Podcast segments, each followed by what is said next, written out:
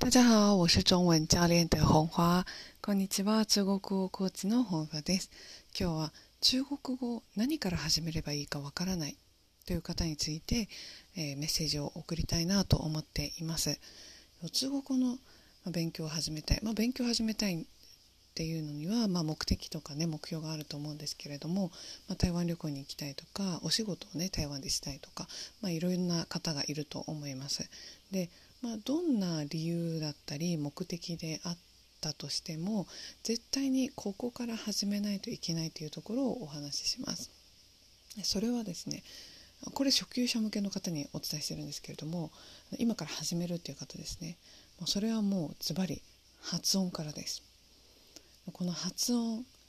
めちゃくちゃ大事なんですよの何が大事かというと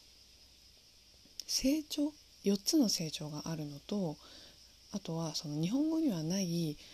音がたくさんあるんですね中国語には。なのでその発音の特徴コツっていうのを実際に口を動かしながら分かっていくやっていく実践するっていうのがすっごく大事になります。特に独学の方は注意してほしいんですけれどもこの発音というのは本当に最初つまずきやすいというかあの理解しにくいポイントなのであの独学の方だったとしてももうそこの部分だけでもプロの方に見てもらうもしくは習うということを強くお勧めします。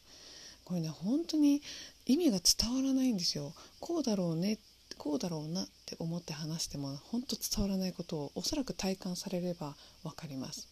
まあ、それぐらい大事なところなので発音ですね。はとにかく最初にあの習ってください。もちろん私があのお手伝いできる時はあのしたいなと思いますしあのもしねちょっと大型相性合わなさそうやなみたいな風に思われる方がいたら他の方でもいいのでとにかく最初は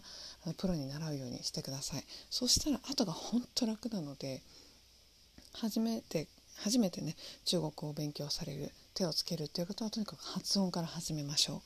はい。ということで今日もお聴きくださりありがとうございます。えっ、ー、と、日々ブログを更新していますので、インターネットで中国語コーチ本ファと検索していただけるとすぐにご覧いただけます。それでは、今日もお聴きくださりありがとうございました。謝謝大家收听，期待下次再见面。